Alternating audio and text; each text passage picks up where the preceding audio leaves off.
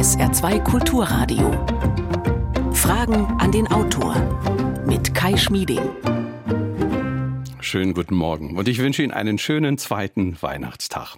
Auch heute sind wir live für Sie da und vielleicht äh, liefern wir ein bisschen Inspiration für die Gespräche mit Ihrer Familie am Baum und beim Weihnachtsessen. Wobei nach Lektüre des heutigen mich auf positive Art und Weise sehr irritierenden Buches denke ich mir selbst kritisch, konsequenter und auch im Sinne meiner Familie wäre es vielleicht gewesen, nun heute mal keine Live-Sendung zu machen, sondern auch mal ein bisschen Ruhe zuzulassen und innezuhalten. Es geht nämlich um eine Kultur des Aufhörens. Es geht darum, das Leben durch Weglassen und Aufhören möglicherweise besser zu machen.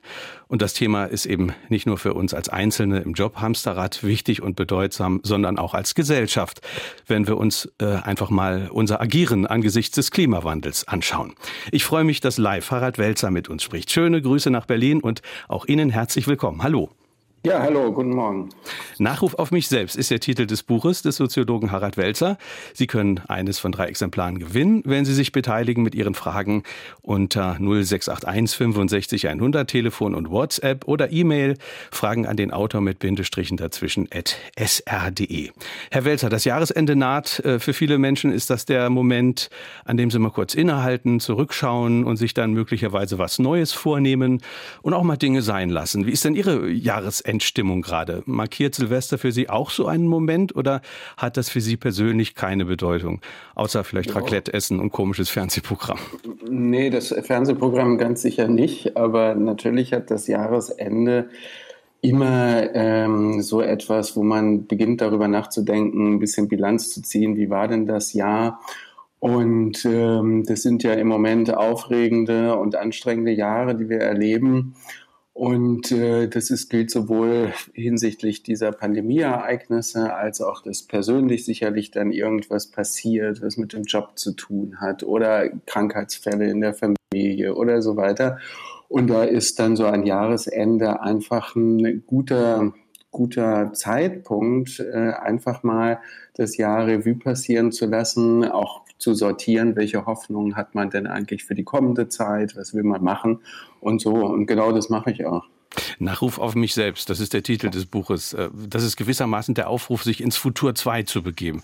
Also sich zu Lebzeiten zu vergegenwärtigen, wie will ich mal gelebt haben? Wie zufrieden werde ich eigentlich irgendwann mal mit meinem Leben sein? Warum fällt uns äh, diese Perspektive, warum fällt uns das so schwer, die einzunehmen? Naja, weil wir halt in einer Zeit radikaler Gegenwartsbezogenheit leben. Also wir können das ja durchmustern. Ähm, die, unser Leben ist eigentlich im Wesentlichen bestimmt von sehr nahen Zielen. Also was möchte ich als nächstes kaufen? Äh, was bestelle ich? Wir haben bei, wenn ich sage bestelle, eine Kultur entwickelt, wo es zwischen Bedürfnis und Bedürfnisbefriedigung überhaupt keine Zeit mehr gibt. Man kann auch das nicht mehr wirklich überlegen. Man kann auch Sachen nicht aufschieben. Wir haben in der Politik eine sehr, sehr starke Gegenwartsbezogenheit. Also niemand stellt ja die Frage, welche Gesellschaft wollen wir eigentlich sein? Wie soll die in 20 Jahren aussehen? Sondern wir sind sozusagen immer ähm, darauf fixiert zu gucken, aha, wie kriegen wir denn jetzt die Wirtschaft äh, ins Laufen? Das ist übrigens immer das Primat.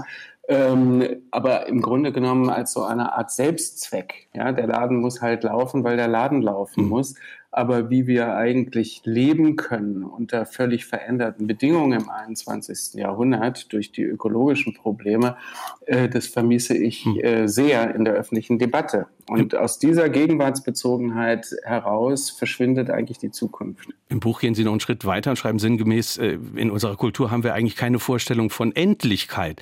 Ist das eigentlich was, das, das eine menschliche Konstante darstellt oder ist das tatsächlich befeuert durch bestimmte Ausprägungen des Kapitalismus, dass wir keine Kultur von und keine Vorstellung von Endlichkeit haben? Na, ich würde gar nicht sagen vom Kapitalismus, sondern das ist im Grunde genommen die Kultur der Moderne seit der Aufklärung, seit der Industrialisierung, seit der Entstehung moderner Wissenschaft, weil alles dieses ist ja geprägt von der Vorstellung, dass wir keine Grenzen haben.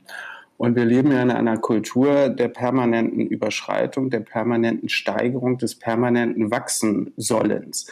Das heißt, wir ignorieren, dass es Endlichkeiten gibt. Und äh, meine Idee ist ja, deshalb habe ich ursprünglich dieses Buch schreiben wollen, dass wir mit Endlichkeitsproblemen wie eben Klimawandel, Artensterben äh, nicht umgehen können, solange wir keine Vorstellung von Endlichkeit haben. Wenn wir es mal konkret machen mit der Endlichkeit, Sie haben es ja auch schon angedeutet, äh, als Gesellschaft, die gerade diesem Klimawandel gegenübersteht und die jetzt ja doch auch zunehmend politische Bekenntnisse zum Thema Klimaschutz hört, wo sagen Sie, ist denn da der zentrale Denkfehler? Wo ist bei diesem Thema die Optimierung und Fortführung des Falschen, wie es im Buch heißt? Na, ich sage Ihnen mal ein Beispiel. Ich habe neulich im ähm, Technikteil einer Tageszeitung einen Bericht über die neuesten Elektroautos in den USA gelesen, die dort schon in großen Mengen bestellt werden. Und dabei geht es um Elektroautos, die bis zu 1100 PS haben und äh, dementsprechend natürlich riesige Batterien mitschleppen müssen. Dementsprechend sind das auch riesige Pickups, SUVs und sonst wie. Und nun stelle ich mir vor, wir produzieren Autos mit 1000 PS und lassen dafür Windräder laufen wir haben einen Landschaftsverbrauch durch diese Windräder, ist absolut notwendig. Wir brauchen die erneuerbaren Energien. Aber wenn wir mit so einem Steigerungsirrsinn weitermachen, dann läuft ein großer Teil der erneuerbar erzeugten Energie nur zum Zwecke der Verschwendung. Und an diesem Beispiel können Sie einfach klar machen, äh, was an vielen anderen Segmenten der Gesellschaft auch der Fall ist, weil alle gehen davon aus, dass alles weiter gesteigert werden muss. Wir gehen ja auch von exorbitanten ähm, äh, Steigerungen der Strommengen aus und haben dann aber die Idee, wenn wir das ganze Zeugs dann nur erneuerbar machen, dann kann man steigern bis in die Unendlichkeit. Mhm. Und das ist totaler mhm. Blödsinn. äh, ja, also wie dieses Beispiel mit den Autos, wenn ich das lese, dann denke ich, das kann doch nicht wahr sein. Ja. Wir haben doch vor, Entschuldigung noch den Satz, wir haben ja vor 30 Jahren eher äh, die Prämisse gehabt, zu sagen, die beste Energie ist diejenige, die gar nicht erst erzeugt wird, weil sie nicht verbraucht werden muss. Und wir sind heute völlig weg von diesem Gedanken und äh, äh sind sozusagen nur scharf darauf, immer mehr zu generieren. Ja, das ist wirklich absurd, dass man diese rasend ineffizienten Autos produziert und die, die, haben dann teilweise noch, also so sozusagen die Aufschrift, dass es ökologisch korrekt ist. Wenn man das übrigens Menschen aus der Autoindustrie dann vorwirft, dann sagen die, na ja, wir müssen erst mal Geld verdienen mit solchen Autos und dann können wir irgendwann, wenn die Elektromobilität läuft, dann können wir auch die kleinen Sachen für den, auch für den schmalen Geldbeutel anbieten. Ist das für Sie auch ein Argument oder ist das eigentlich kein Argument? Nein, wir haben ja, wir haben ja sozusagen, wir haben ja völlig kontraproduktive Folgen. Äh, die Leute wollen, wenn sie ein E-Auto haben, eine große Reichweite haben, äh, damit sie nicht dauernd irgendwie eine halbe Stunde anhalten müssen und Strom nachtanken müssen. Das hat aber zur Folge, dass die Autos selber sehr, sehr groß und sehr, sehr schwer werden, weil sie halt sehr, sehr viel Batterien mittransportieren müssen. Und die, ähm, das Endergebnis dieser Entwicklung ist, der Kleinwagen wird verschwinden. Das ist was völlig Absurdes. Ja? Also wir versuchen sozusagen gegen die gröbsten Umweltzerstörungen anzugehen, indem wir alles größer machen. Ich stelle mir ja immer vor, wie unsere Welt gesehen wird von Historikern, die in 300 Jahren unsere Zeit erforschen die werden, die werden überhaupt nicht klarkommen. Die werden das nicht verstehen können. Im, ja. Buch, Im Buch gehen Sie ja der Frage nach, wie kommt es zu solchen Haltungen? Wie kommt es zu solchen Einstellungen, auch zu solchen Erfindungen? Und äh, da ist der schöne Satz, das Formulieren von Klimazielen ist die vornehme Fassung der klassischen Lebenslüge, die ja dazu dient, trotz besserer Einsicht einfach so weitermachen zu können wie bisher. Also ist, ist sozusagen das, das Formulieren der, der Klimaziele schon, schon der erste Fehler, den wir machen. Ja, äh, weil man damit suggeriert, wir haben es mit Zukunftsproblemen zu tun. Also deshalb macht man dann das Ziel 2050 äh, CO2-frei. Dann interveniert das Bundesverfassungsgericht und dann sagt man, okay, wir machen 2045 oder 2040. Aber Sie sehen, Sie haben sozusagen nicht den Reflex auf die Gegenwart. Weil Klimawandel und Artensterben sind ja keine Zukunftsprobleme, sondern es sind absolute Gegenwartsprobleme. Und es würde erforderlich sein, wenn man damit leben will und weiterhin überleben will, dass wir sehr grundsätzlich bestimmte Aspekte unseres Lebens und Wirtschaftens verändern. Aber ich setze ja Ziele und sage, diese Ziele werden wir dann später erreichen. Aber jetzt können wir erstmal mit dem Wachstum weitermachen, mit den Arbeitsplätzen und so weiter und so weiter. Das Formulieren von Zielen hat natürlich ja auch die Funktion, dass man in einer Demokratie ja auch aushandelt, was machen wir gemeinsam und was sind möglicherweise soziale Folgen, wie federn wir das ab. Das sind ja nun auch alles Dinge, die, die man mit bedenken muss, wenn man von einem Umbau der Gesellschaft redet. Werden nicht auch deswegen Ziele formuliert, damit man auch soziale Dinge mitverhandeln kann? Nein, ich glaube, man formuliert Ziele, weil man in der Gegenwart nichts verändern will. Nehmen Sie, ich muss noch mal ein ganz konkretes, einleuch hoffentlich einleuchtendes Beispiel sagen. Das erste äh, klimapolitische Instrument, was bei den Sondierungen, nicht mal bei den Koalitionsverhandlungen, sondern schon bei den so, äh, Sondierungen gekippt worden ist, war die Geschwindigkeitsbegrenzung auf Autobahnen.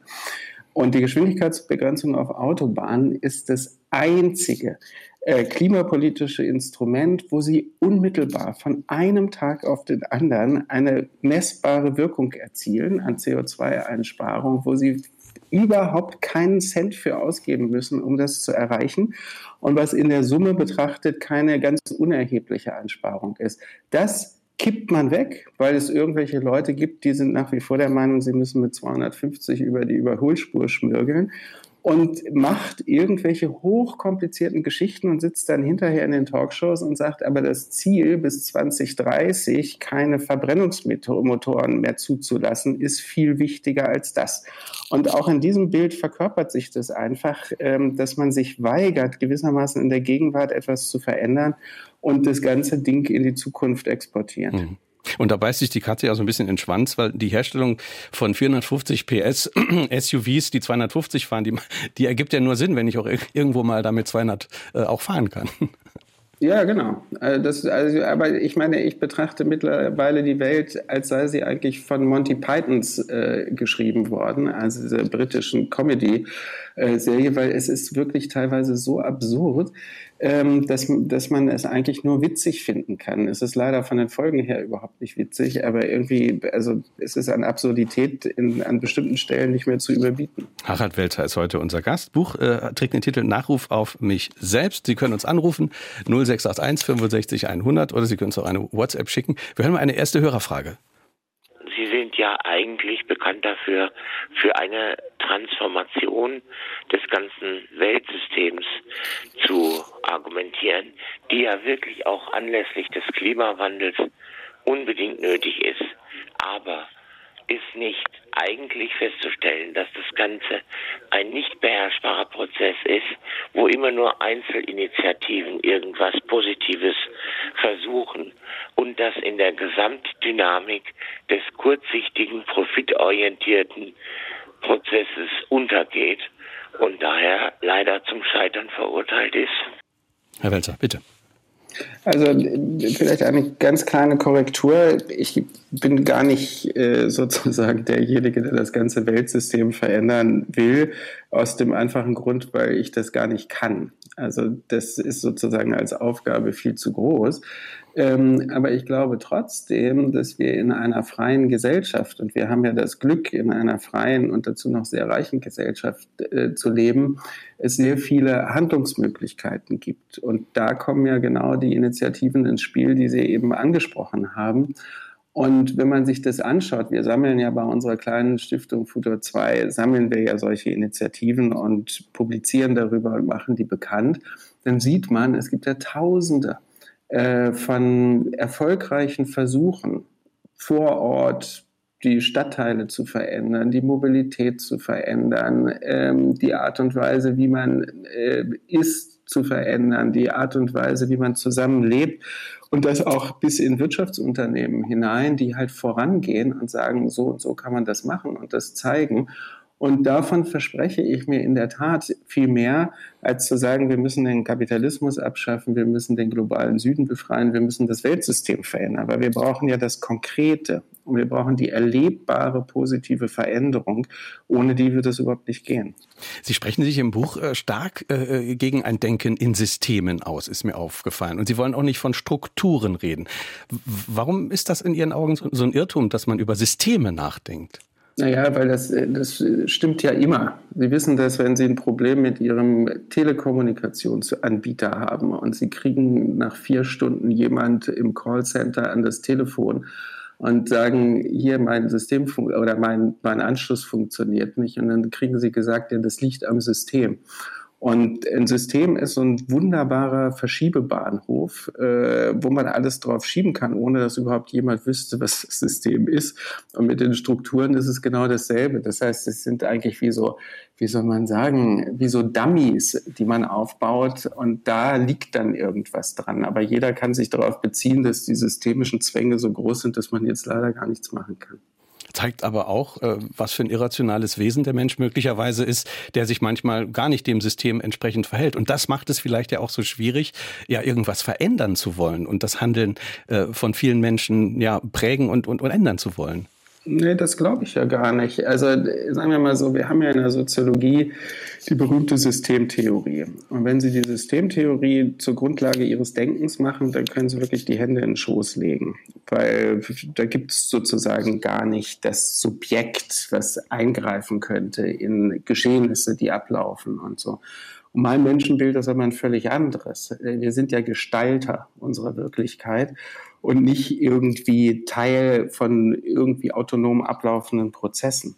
Und so verläuft ja auch Geschichte. Wir haben ja auch äh, erstaunliche Momente in der Geschichte, wo das Handeln von Einzelnen eine unglaublich große Bedeutung hat. Auch wenn die Systeme, in denen sie handeln, ganz übermächtig erscheinen. Wir brauchen doch nur an den Mauerfall zu denken und an die Rolle von Michael Gorbatschow, mhm. wo man so sehen kann, aha, das war jetzt aber nicht das System, mhm. sondern es war die unerwartbare Initiative äh, einer Gruppe von Personen mit ihm an der Spitze. Das ist ja, das ist ja ein vollkommen andere, also da entsteht ja ein vollkommen anderes Bild daraus, was Menschen eigentlich tun können. Wir hören eine nächste Hörerfrage. Meinen Sie, man könnte Energieverbrauch durch Informationsnutzung ersetzen? Nee, äh, verstehe die Frage auch nicht. Sind ja zwei verschiedene Dinge. Also natürlich, wenn, solange wir leben, äh, wird es auch Energieverbrauch geben. Könnte der Hörer vielleicht gemeint haben, der, der Energieverbrauch, der bei, bei, bei der Nutzung des Internets möglicherweise entsteht, äh, dass man den irgendwie ersetzen kann? Aber ich verstehe jetzt die Frage auch nicht so. Denn ist der Energieverbrauch durch Informationsnutzung ersetzbar, wäre die Frage. Ähm, weiß auch nicht so genau, worauf der jetzt zielt. Vielleicht rufen Sie nochmal an äh, und, und, und äh, sagen uns nochmal Ihre Frage. Ähm, Herr Welzer, ähm, im, im Buch rufen Sie schon dazu auf, dass der Einzelne auch sein, sein, sein Handeln verändern kann und da rufen Sie zum Müßiggang auf. Also ein äh, Müßiggang, der auch noch gut fürs Klima ist. W was meinen Sie damit, mit, mit diesem Müßiggang? Naja, also wenn man nichts tut, verbraucht man weniger. so einfach ist das. Soweit so klar. Ja. Soweit so klar. Zweiter Punkt dazu, Müßiggang ist natürlich überhaupt absolut notwendig dafür, überhaupt einen klaren Gedanken fassen zu können. Ähm, wir sind ja, wir leben ja in einer Kultur sozusagen der mentalen Vollbeschäftigung. Ja, Sie sehen das ja immer dann, wenn Sie junge Väter den Kinderwagen schieben sehen und die sind die ganze Zeit am Telefonieren oder scrollen da auf ihrem Smartphone rum. Menschen, die an der Ampel stehen, können nicht mal diese zehn Sekunden, bis es grün wird, aushalten, ohne auf den Bildschirm zu gucken. Und insofern wird ja unsere ganze Kreativität völlig okkupiert. Also um denken zu können, um Fantasien zu haben, um träumen zu können, brauche ich ja Zeit. Und zwar nicht gefüllte Zeit, Zeit, die nicht schon vorbesetzt ist, die nicht schon programmiert ist. Und insofern äh, muss man sich den, den Müßiggang sozusagen wieder aneignen und sagen, ich möchte nicht beschäftigt werden, sondern ich möchte so vor mich hin sinieren oder gar nichts tun, auf, also in den Himmel gucken oder was auch immer. Mhm. Würden Sie denn einräumen, dass so eine Perspektive, also Müßiggang ist gut fürs Klima, ähm, dass die natürlich äh, auch sich nur jemand leisten kann, der sich um Materielles nicht so große Sorgen machen muss? Weil ich denke jetzt zum Beispiel an jemanden, der für Amazon Sachen ausfährt oder bei Tönnies in der Schlachtung arbeitet, für einen Minilohn. Äh, der wird natürlich auch irgendwie mit den Achseln zuckeln, wenn er hört, äh, leistet ihr doch mal Müßiggang, oder? Naja, so ist es ja auch nicht gemeint. Äh, also die, natürlich ist das völlig richtig. Ich habe übrigens mal selber als Paketfahrer gearbeitet vor langer Zeit. Ich kenne den Job eigentlich ziemlich gut und weiß, dass einem dazu alles einfällt. Aber man wird dann trotzdem den Wunsch nach Müßiggang haben, nach freier Zeit, nach Nichtstun. Und ähm, ich habe ja nicht so eine, wie soll man sagen, so eine naive Vorstellung von der, von der Art und Weise, wie Gesellschaft funktioniert, dass man etwas sagt und dann können die Leute das tun. Es gibt natürlich viele, viele objektive Hindernisse, aber mir geht es darum, dass zu den objektiven Hindernissen noch die Freiwilligen dazukommen. Denn niemand zwingt uns ja, äh, 38 Mal am Tag Nachrichten zur Kenntnis zu nehmen.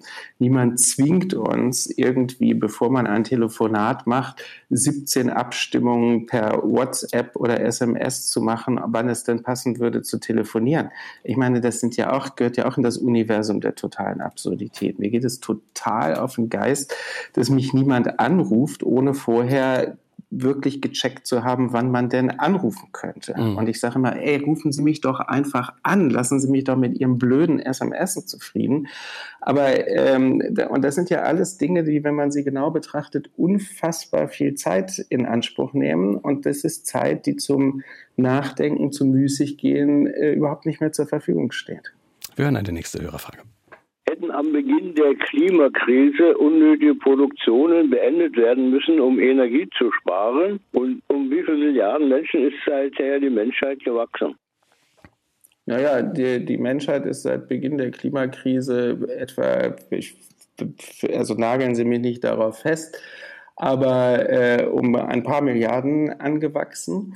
Äh, aber der interessante Punkt ist ja aus meiner Sicht ein ganz anderer. Wir erleben jetzt gerade in diesen Jahren ganz tolle Jubiläen. Wir werden nächstes Jahr das Jubiläum des Erscheinens der Grenzen des Wachstums haben. Vor 50 Jahren ist das Buch erschienen, 1972. Äh, dieses Jahr hatten wir das 50-jährige Jubiläum von Greenpeace. 1971 haben die angefangen.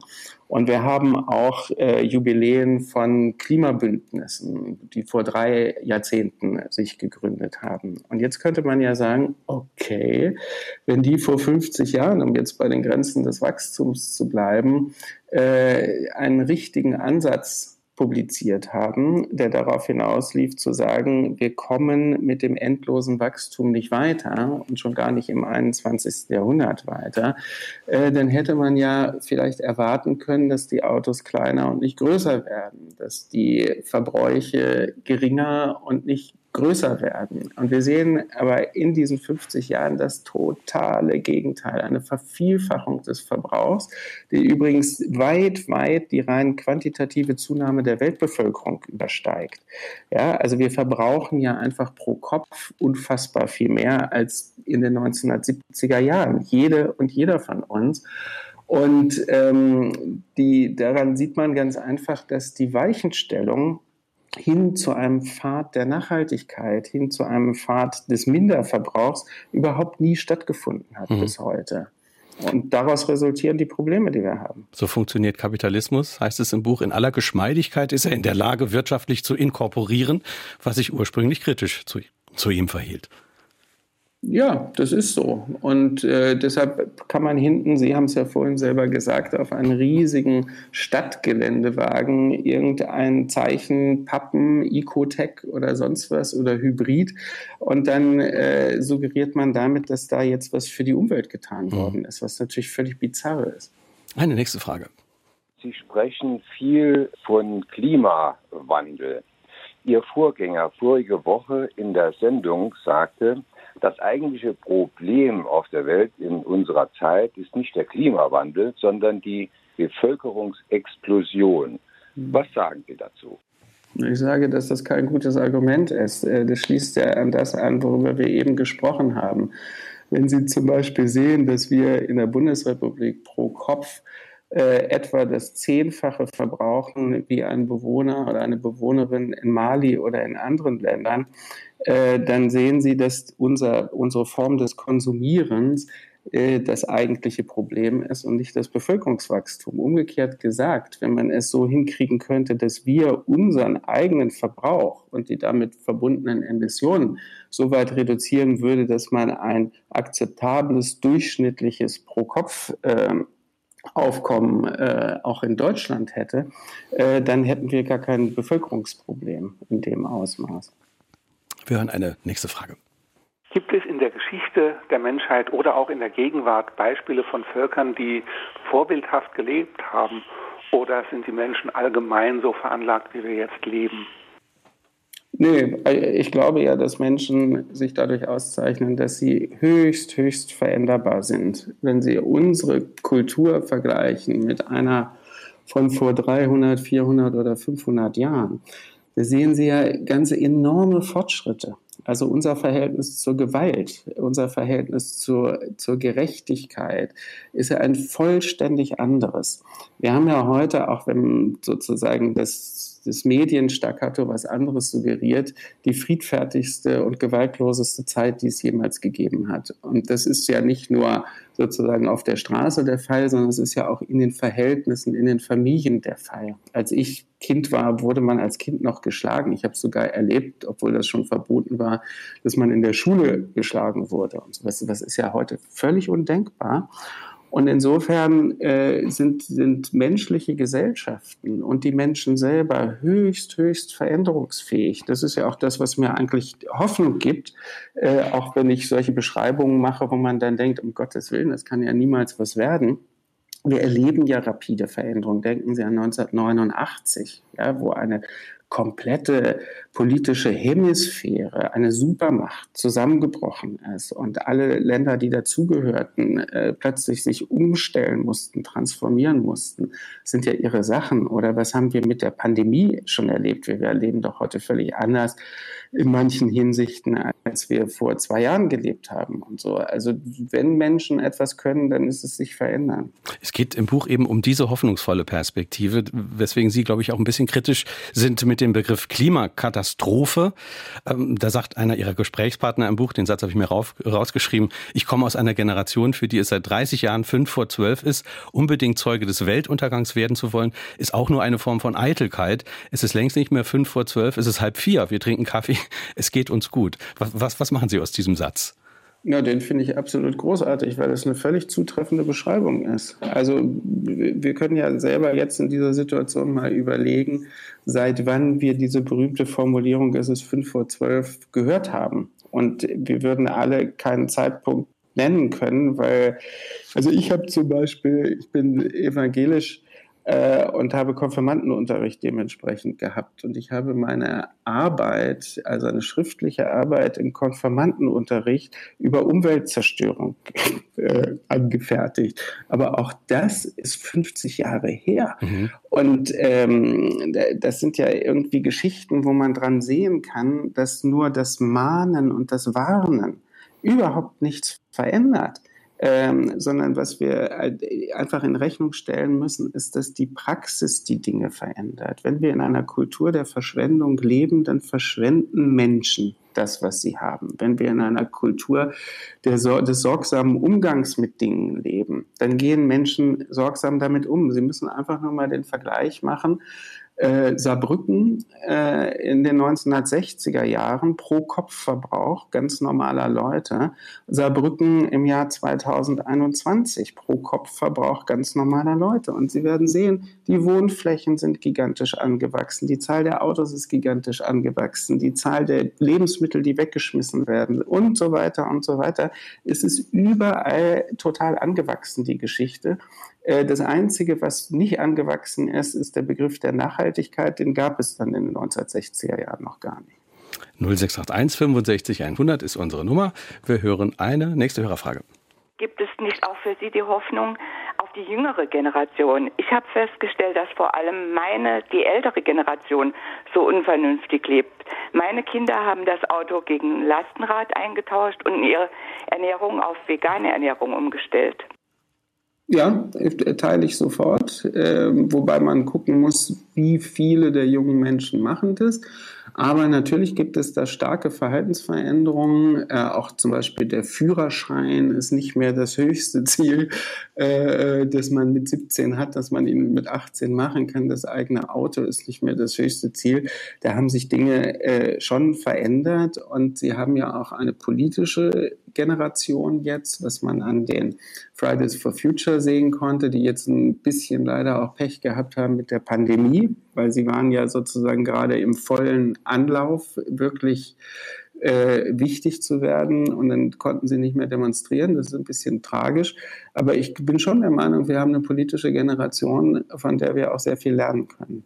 Würde, Stichwort Kultur, also jemand wächst in einer Konsumismuskultur auf, würde einem vielleicht auch die Hoffnung geben, dass Kinder, die heute aufwachsen, vielleicht auch tatsächlich in einer leicht veränderten Kultur aufwachsen? Oder ist das noch nicht äh, geschafft oder noch nicht zu sehen?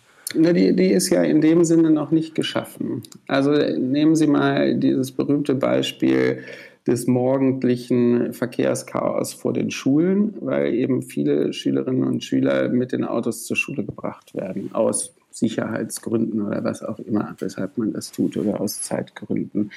Wenn wir zum Beispiel äh, in einer solchen Kultur, wenn Kinder in einer solchen Kultur aufwachsen, dann lernen sie, und zwar ohne nachzudenken, dass das die Art und Weise ist, wie man sich durch den Raum bewegt.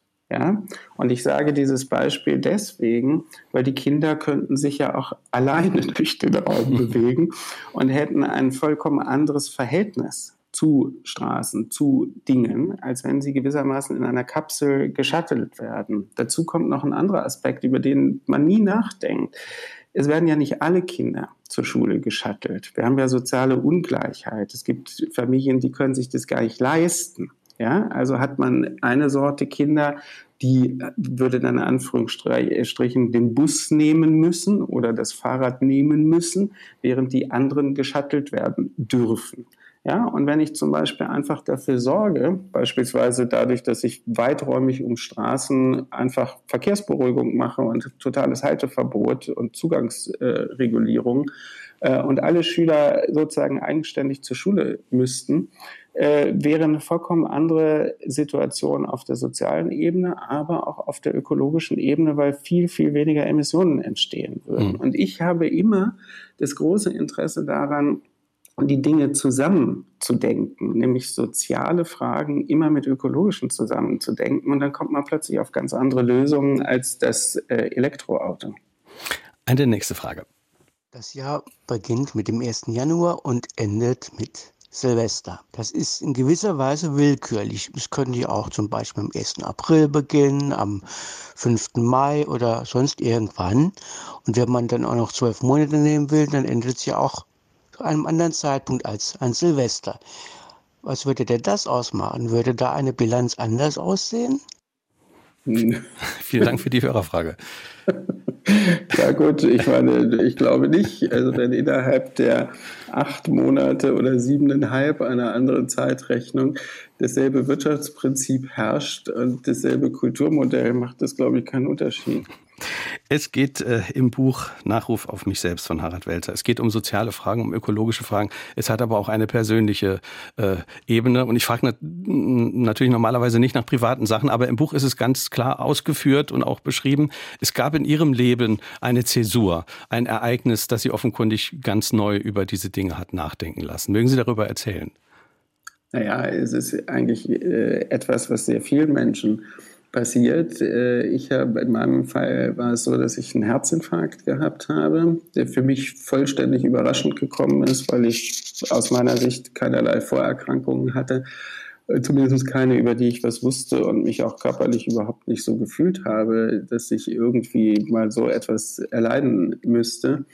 Und das war schon ein, wie soll man sagen, eine eindringliche Erfahrung, weil so, so ein Ereignis teilt einem mit, dass das Leben von heute auf morgen vollständig anders sein kann oder eben auch endlich sein kann.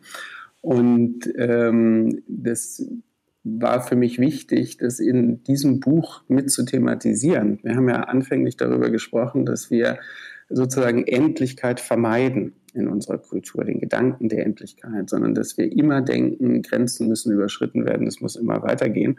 Das ist kulturell und gesellschaftlich der Fall, aber individuell auch, weil wir natürlich den Tod aus unserem Leben so weit wie möglich rausdefiniert äh, haben und äh, verdrängt haben.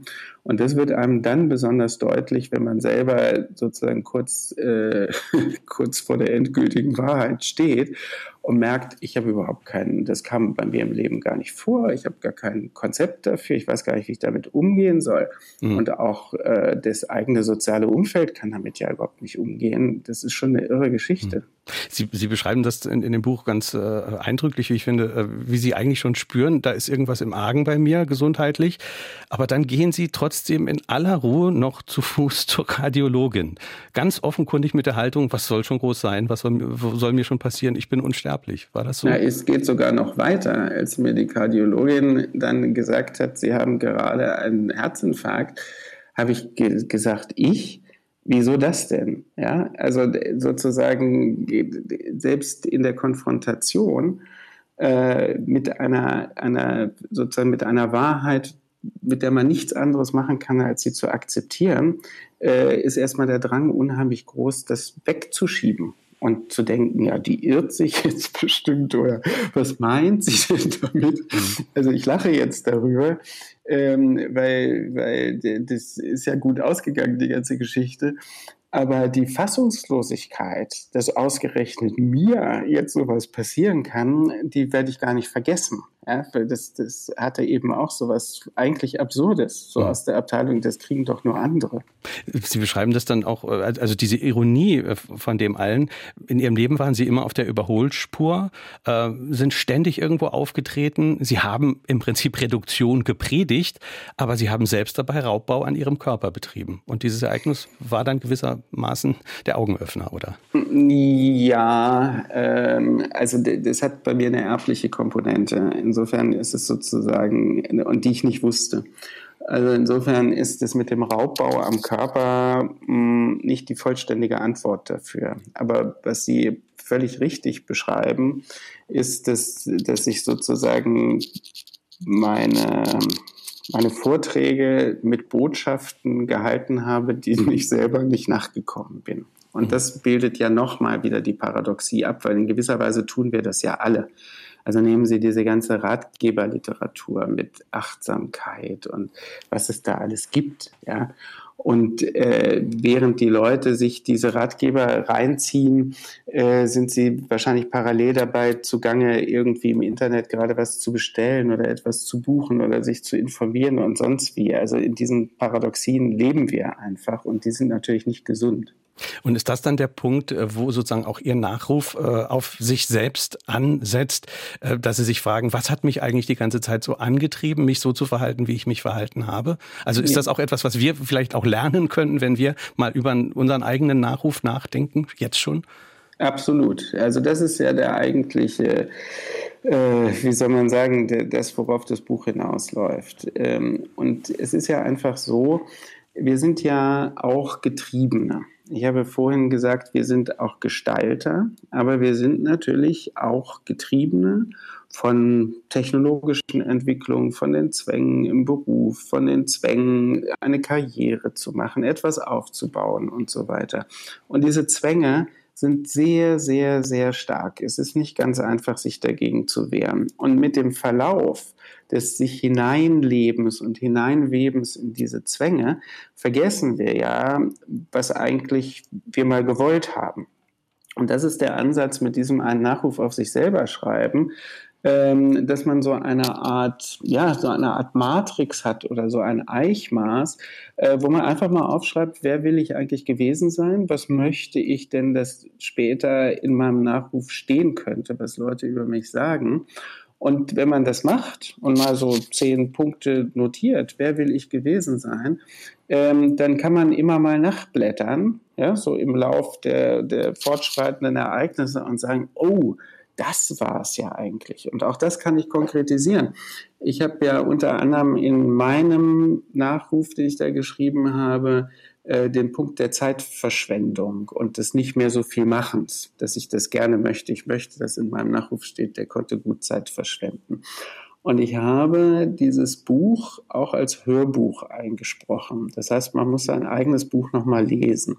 Und als ich an die Stelle gekommen bin und dann an meinen Kalender gedacht habe, der sich für den, das war im Sommer, und im Herbst, für den Herbst war der schon wieder wahnsinnig gefüllt. Da habe ich gedacht, boah, du hast das gerade geschrieben vor ein paar Monaten und bist jetzt schon wieder äh, hinter dem, was du eigentlich wolltest. Ja, da bin ich nach Hause gegangen und habe erstmal Termine abgesagt.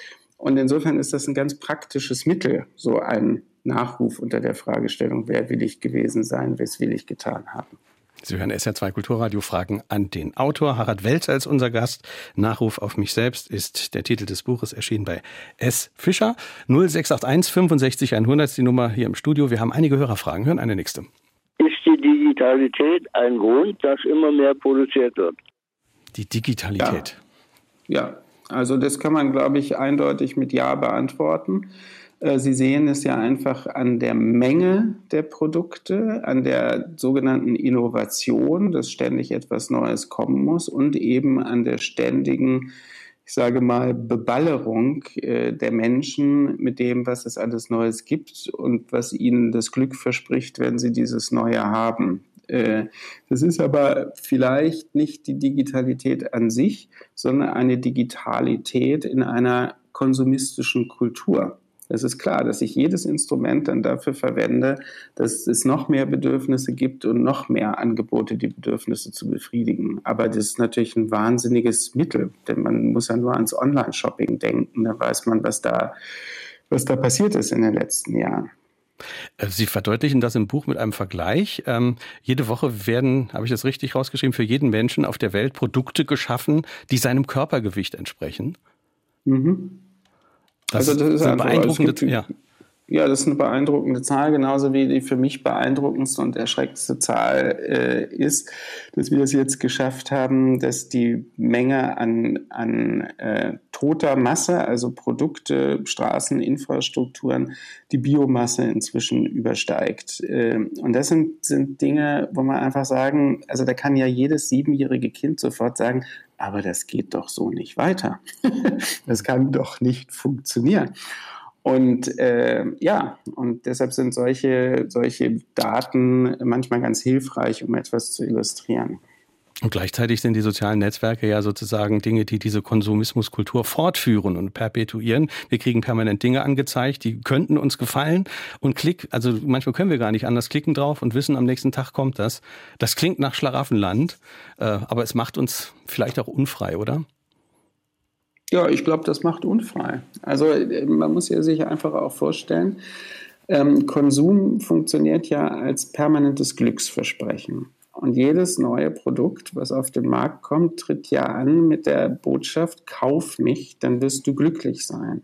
Und wenn man dann dieses Produkt kauft und vielleicht für einen Moment tatsächlich ein Glücksgefühl empfindet, steht ja schon das nächste, das abgedatete, das neuere Produkt vor der Tür und sagt genau dasselbe, kauf mich, da wirst du glücklich sein.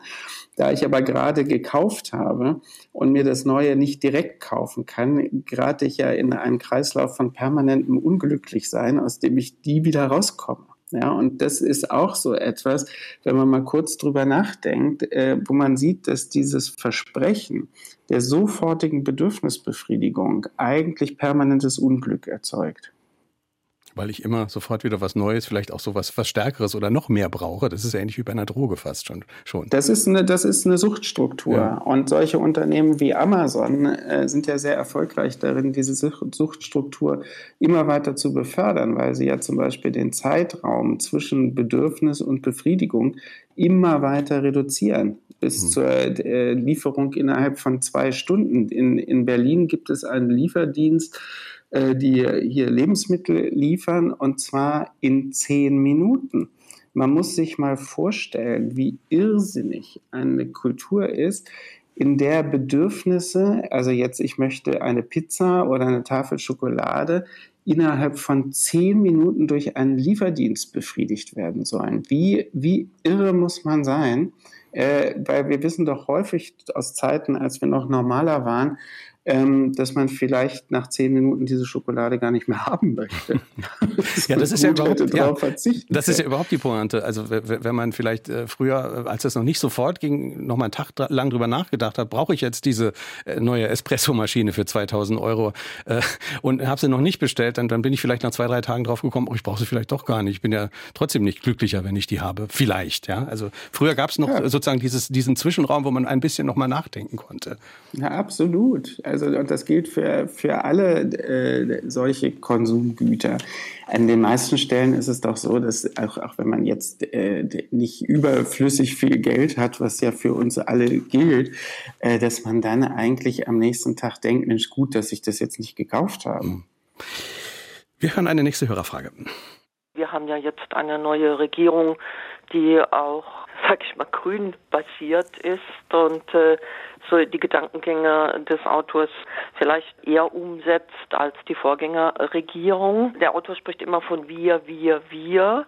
Ich sehe die Verantwortung in der Politik. Was sieht er für Chancen, dass die Politik jetzt äh, insofern positive Veränderungen bewirken kann und vor allem auch will? Brauchen wir mehr Diktatur als Demokratie, um diese Ziele, die er befürwortet, durchsetzen zu können? Herr Welzer? Naja, es sind ja zwei verschiedene Fragen. Also die nach der Diktatur und die nach der neuen Regierung, die ja nun Gott sei Dank keine diktatorische ist. Also die Diktaturen sind natürlich überhaupt nicht in der Lage, mit Veränderungen konstruktiv umzugehen. Das muss man, das Argument kommt ja häufiger, brauchen wir eine Ökodiktatur und so weiter. Und wenn Sie sich alle Diktaturen angucken, die es jemals gegeben hat äh, und die es auch heute noch gibt, dann sehen Sie, dass die nicht in der Lage sind, mit gravierenden Veränderungen produktiv umzugehen, sondern die werden immer gewalttätiger. Und da Welt und Leben sich permanent verändert, sind Diktaturen nicht überlebensfähig über längere Strecken. Und der große Vorteil von Demokratien ist, dass sie eigentlich eine permanente Infusion zur Veränderung bekommen. Und das ist durch nachwachsende Generationen, das ist durch Protestbewegungen, das ist durch Gerechtigkeitsbewegungen und sowas. Und da müssen Gesellschaften sich verändern, da muss sich auch die Politik verändern. Deshalb sind Demokratien wesentlich anpassungsfähiger als Diktaturen. Das mal dazu. Und äh, was jetzt unsere Regierung angeht, die müssen ja erstmal zeigen, die haben ja noch gar keine Zeit gehabt, irgendetwas zu zeigen. Die sind ja auch arm dran, äh, weil sie mitten in diese, diese Pandemie hinein ihr Regierungshandeln äh, aufnehmen müssen. Das ist wirklich nicht leicht. Und die große Frage wird ganz einfach sein, ähm, wir haben ja sozusagen einen Grundwiderspruch in dieser Regierung zwischen einer ökologischen und klimapolitischen äh, äh, Orientierung und einer FDP mit einer radikalen Marktorientierung. Wie daraus ein Schuh werden soll, also in dem Sinne, dass wir jetzt in vier Jahren hinsichtlich unserer Klimapolitik viel weiter sind als heute, das ist für mich noch eine ganz offene Frage. Und daneben gibt es so Teilaspekte, wo man gucken muss, okay, Sie haben jetzt vor, 400.000 Wohnungen pro Jahr zu bauen. Das ist ja ein löbliches Ziel, wenn man sich den Mietmarkt und so weiter anguckt und den Immobilienmarkt. Aber das ist natürlich ein Ziel, was völlig in Widerspruch zum, zum Klimaziel steht, äh, weil es gibt ja nichts, was mehr Aufwand erzeugt und mehr Energie verbraucht als das Bauen. Und das sind solche Dinge, da müssen wir dann mal gespannt gucken, wie mhm. diese Regierung durch diese Legislaturperiode sich bewegen mhm. wird. Im Buch denken Sie auf einer übergeordneten Ebene auf, über all diese Dinge nach. Jetzt nicht so sehr über konkrete, äh, über konkrete politische Einzelschritte, äh, aber Sie betonen immer wieder die Bedeutung des Kulturellen, äh, also Konsumismuskultur, aber auch, wenn es jetzt um den Wandel geht, die kulturelle Gestaltung des Abschieds möglicherweise, also die kulturelle Gestaltung des Abschieds von bestimmten Technologien. Ähm, wie meinen Sie das? Was für Rituale brauchen wir möglicherweise, um da die, die, die Transformation besser hinzubekommen? Naja, also wir, wir sind ja in dieser ständigen Getriebenheit durch jede neue Innovation, die durchs Dorf getrieben wird.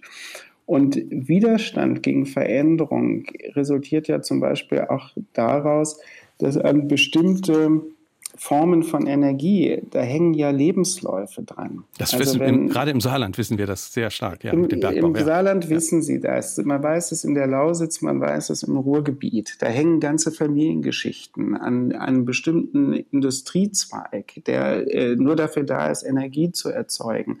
Und wenn ich es einfach zumache und sage, oh, jetzt kriegt er aber tolle Windräder, dann ist natürlich das Gefühl der Entwertung dessen, woran eine ganze Familiengeschichte gehangen hat, unheimlich groß. Und wir haben ja kulturell Formen, der Verabschiedung. Also wenn man, was weiß ich, in Rente geht oder ähm, was die Kirche an bestimmten Begehen von Feiertagen macht und so weiter und so weiter. Und wir haben das aber nicht in der Industriekultur, sondern da wird es dann abgeschaltet, bingo. Und dann gibt es äh, irgendwelche Kompensationszahlungen oder sonst was, die vielleicht materiell helfen, aber auf der Gefühlsebene nicht helfen. Und deshalb glaube ich, muss man auch lernen, also äh, diese Dinge ganz anders zu begleiten, solche Wechsel, als nur, nur mit Geld. Wir hören noch eine Hörerfrage. Glaubt der Autor, dass es in Schulen sinnvoll wäre, Kinder darüber aufzuklären, was der Mensch braucht und was eine Konsumgier bewirken kann? Nein, das glaubt der Autor überhaupt nicht. Hingegen glaubt der Autor, dass wir andere Schulen brauchen.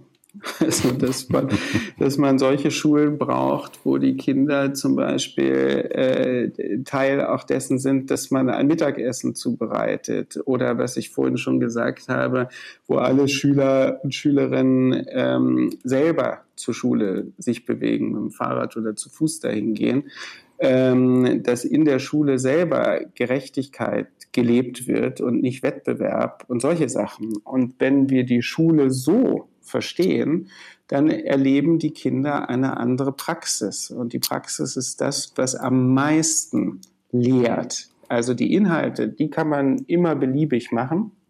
Äh, aber die Praxis ist das Entscheidende und das ist das Prägendste, was es überhaupt gibt. Insofern brauchen wir wirklich andere Schulen. Wir haben noch Zeit für eine Hörerfrage. Wie kommt es, dass jeder immer noch mehr haben will und immer mehr, vor allem die Reichen, die doch schon unermesslich viel haben und sich jeden Wunsch erfüllen können und gleichzeitig wissen, dass erstens das Leben endlich ist und zweitens, dass keiner, egal was er hat, irgendwas mitnehmen kann, auch nicht das Geringste. Herr Welzer. Ja, das ist eine schwierige Frage. Die beantwortet sich aber vielleicht aus sich selbst heraus, dass man in der Vorstellung, man muss immer noch mehr haben, dass das eine Vorstellung ist, die sich aus der Angst vor dem Tod auch speist. Also wenn man zum Beispiel sagt, also es gibt ja die berühmten Sätze, das letzte Hemd hat keine Taschen und sowas, dann könnte man ja mit seinem Leben vollkommen anders umgehen. Ja, und dann könnte jemand wie der Amazon-Chef äh, oder dieser berühmte Elon Musk oder sowas, die solche absurden äh, Gelder besitzen, 250 Milliarden Dollar oder irgend sowas vollkommen beklopptes, äh, was sie ja niemals ausgeben könnten. Äh, das gäbe es nicht. Und sie könnten ja tatsächlich dann auf die Idee kommen, sinnvolle Dinge mit ihrem Geld anzustellen. Übrigens sinnvollere als irgendwie mit Raketen sich ins Weltall zu schießen oder zu überlegen, ob man den Mars besiedeln kann. Sie könnten ja das Leben auf der Erde besser machen. Aber das kommt wirklich aus Angst vor dem Tod. Äh, daraus äh, resultierte eine hohe Irrationalität. Und wir alle leben in einer Kultur, wo man den Eindruck hat, es ist besser, mehr zu haben, als die anderen zu haben. Und mhm. auch das ist ja das, was Kinder in der Schule schon lernen. Also im Anschluss an die Frage vorher. Diese Silicon Valley-Menschen, die empfinden den Tod ja als narzisstische Kränkung, wenn man das so sehen kann. Also die, die suchen nach Unsterblichkeit, sie wollen ihre Gehirne in Clouds laden, auch weil sie kein Konzept vom Ende haben. Ist das so? Ja, weil sie auch sich selber verwechseln. Ich meine, Menschen sind, sind nun mal lebendige Organismen und die haben die Eigenschaft, dass sie irgendwann geboren werden und die irgendwann äh, vergehen. Und das muss man einfach mal so zur Kenntnis nehmen und das kann ich auch durch Bits und Bytes nicht verändern. Mhm. Es braucht für das 21. Jahrhundert eine andere, eine nächste Aufklärung, die Grenzen der Naturbeherrschung und der Beherrschung des Selbst, die das anerkennt und ein anderes Naturverhältnis entwickelt, heißt es im Buch. Was bedeutet das konkret? Was, was würde diese neue Aufklärung, diese andere Aufklärung umfassen? Also es würde ganz grundsätzlich äh, erstmal davon ausgehen, dass wir wieder lernen müssen, dass wir Naturwesen sind, dass wir Tiere sind, dass wir nicht sozusagen auf einer Bühne stehen, die wir Natur nennen und ähm, mit dieser Bühne, auf dieser Bühne machen können, was wir wollen, sondern wir sind schlicht und ergreifend Teil.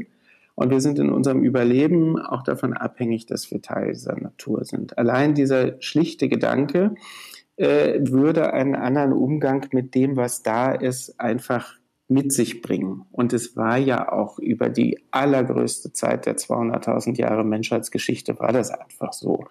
Also der Erfolg der Aufklärung in unserer modernen Kultur besteht eben darin, dass wir die Trennung gemacht haben. Menschen sind nicht Natur. Natur ist das, was für uns instrumentell zur Verfügung steht, was wir ausbeuten können und müssen. Hm. Und diese, diese Trennung merkt man ja, die funktioniert zum Beispiel an der Stelle nicht, wo Menschen sterben auf der Grundlage von Umweltereignissen. Da sieht man, ach, wir sind ja doch nur Natur und auch abhängig davon. Mhm. Das ist der erste Schritt, aber das setzt dann einen anderen Umgang mit Ressourcen, mit Welt und so weiter, äh, zieht es nach sich. Darauf käme es an.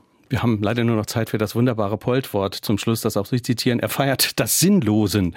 Das Sinnlosen, sagt Polt, ist dem Fleißigsein vorzuziehen. Sagen Sie es noch kurz, was ist Sinnlosen und haben Sie einen Tipp, wie das besonders gut gelingt?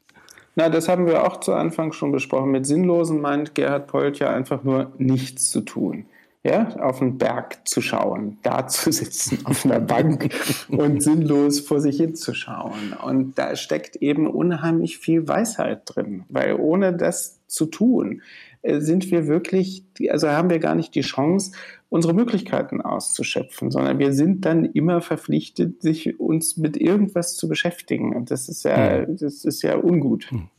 Ich danke Ihnen ganz herzlich, Herr Welzer. Alles Gute nach Berlin, einen schönen Feiertag noch, gutes Sinnlosen und jetzt schon gutes Sinnlosen, genau, und einen guten Rutsch wünsche ich Ihnen. Vielen Dank. Ich sage noch schnell, wer das Buch gewonnen hat. Nachruf auf mich selbst, die Kultur des Aufhörens ist der Titel des Buches erschienen bei S. Fischer. 288 Seiten kosten 22 Euro. Gewonnen haben Elfriede Maurer aus Merzig, Gerd Fuhrmann aus äh, Maßweiler und Joachim Frank aus Waaghäusel. Kommende Woche geht es um Ernährung. Dr. Christoph Wiedmers, unser Gast, Lebensmittelchemiker und er schreibt über Lebensmittellügen. Das wird ganz spannend. Ich bin Kai Schmieding, wünsche noch einen schönen zweiten Weihnachtstag. Danke fürs Zuhören. Bis bald. Tschüss.